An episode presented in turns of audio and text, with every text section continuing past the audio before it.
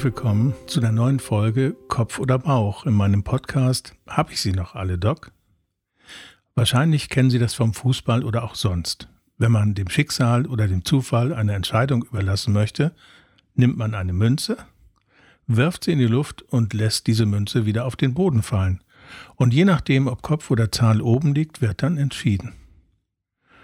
So kann man es natürlich auch halten, wenn man bei einem Meinungsunterschied von Kopf und Bauch auswählen will, wem man denn nun folgen möchte. Und wir haben ja bereits einige Beispiele kennengelernt, wo das der Fall gewesen ist und auch darüber etwas erfahren, wie solche Unterschiede zustande kommen.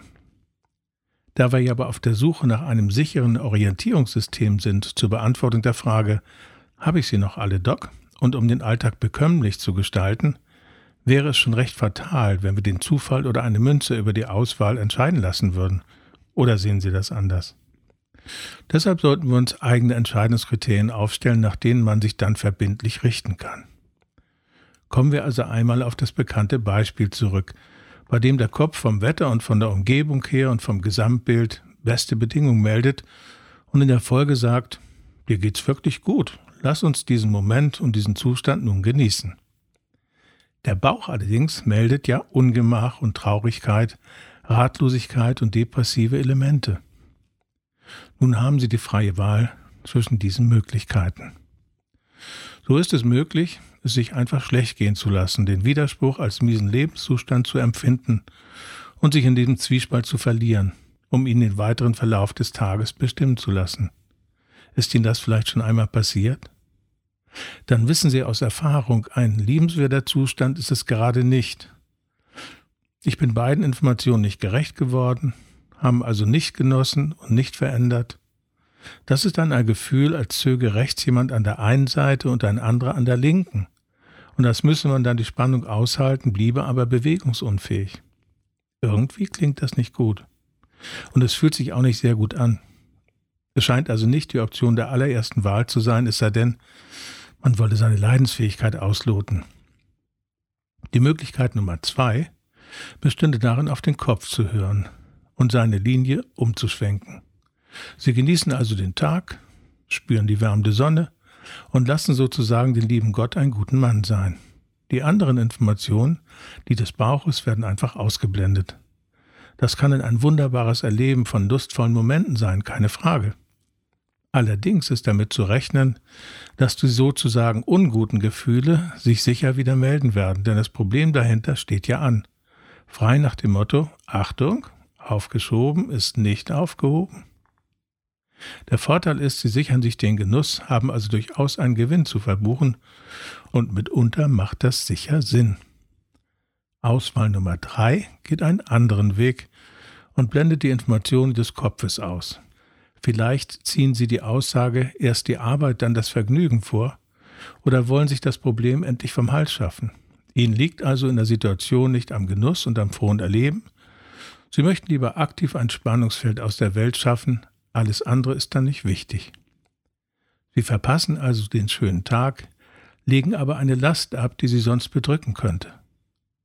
Ein Schaden erleiden Sie dadurch ohne Zweifel nicht. Vielmehr wird danach Erleichterung Ihr Lohn sein, die sie dann genießen können. Und während der Genuss des Tages von relativ kurzer Dauer wäre, wird die Entlastung durch das Lösen ihres Problems länger und nachhaltiger seine Wirkung zeigen können. Das hört, fühlt sich doch vielleicht gar nicht so schlecht an, oder? Aber bevor Sie sich jetzt entscheiden, gibt es noch die Auswahlmöglichkeit mit der Nummer 4. Denn Sie könnten sich auch sagen, hm, beide Informationen sind ja wichtig, beide machen ihren Sinn und beide ermöglichen mir ein schönes oder wichtiges Erleben. Und aus diesem Grunde nehmen Sie sich dann einfach so viel Zeit, wie Ihnen angemessen erscheint. Gönnen sich vielleicht ein Kaffee und etwas Gebäck, um diesen schönen Tag noch weiter zu würdigen und zu erleben, und dann gehen Sie nach Hause und setzen sich dort mit Ihrem Problem, dem Spannungsfeld, auseinander. Das liest sich irgendwie wie ein guter Kompromiss und hört sich an wie eine dieser sogenannten Win-Win-Situationen, oder?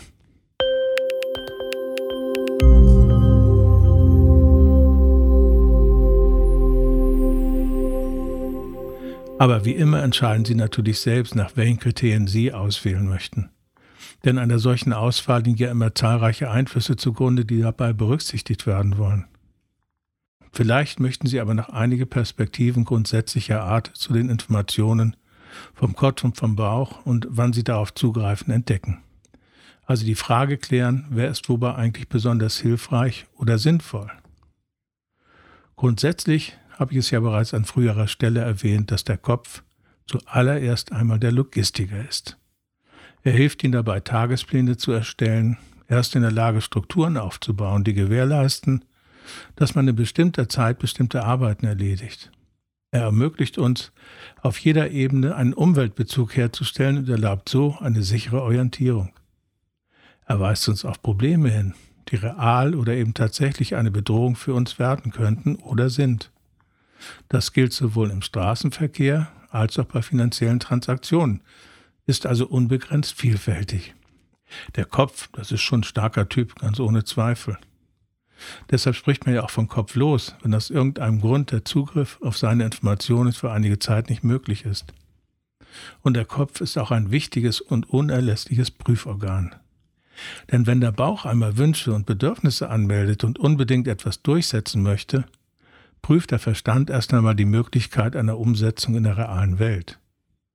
Wenn Sie zum Beispiel in einem Schmuckgeschäft in der Auslage einen herrlichen Diamanten entdecken, in den Sie sich sofort verlieben und den Sie unbedingt und sofort dort jetzt erwerben möchten, mahnt der Kopf den Kontostand und die Folgen einer solchen Transaktion an.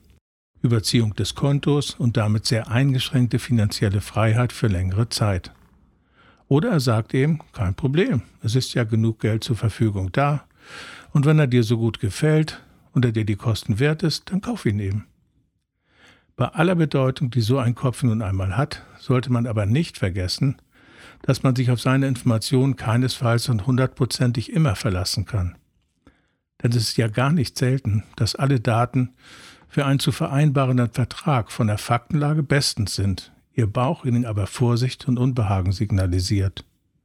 Und es stellt sich dann zu einem späteren Zeitpunkt heraus, dass diese gefühlten Informationen sehr wichtig waren und sie vor einem kolossalen Verlust bewahrt haben. Auch auf der Beziehungsebene zu einem geliebten Partner täuscht sich der Kopf oft, besonders gern. Denn zum einen wird im Stadium des Verliebtseins einfach völlig ausgeschaltet, was sonst an Wahrnehmung vorhanden ist. Und zum anderen gaukelte einem vielleicht lange noch eine gut funktionierende Beziehung vor, aus der die Liebe längst geflohen ist.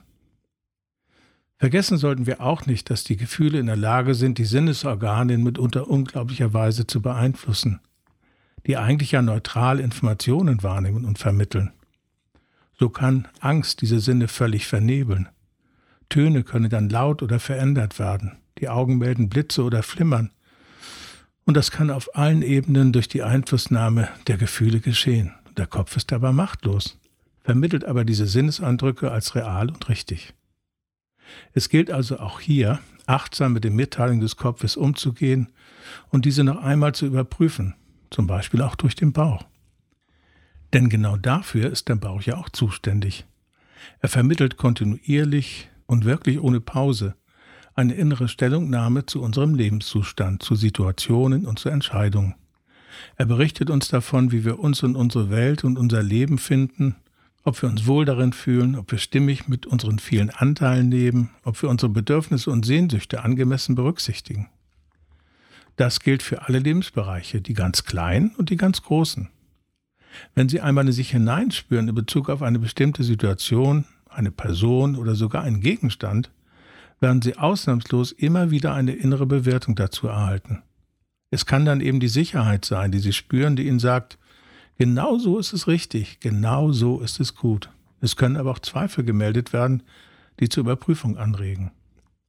Und diese stete und absolut verlässliche innere Stellungnahme, die eigene Beurteilung und Einordnung ist immer von Bedeutung. Sie ist immer der Maßstab und die Vorgabe für weitere Entscheidungen und Auswahlen in Ihrem Leben. Über den angemessenen Umgang mit diesen Botschaften haben wir schon an anderer Stelle einen Austausch vorgenommen.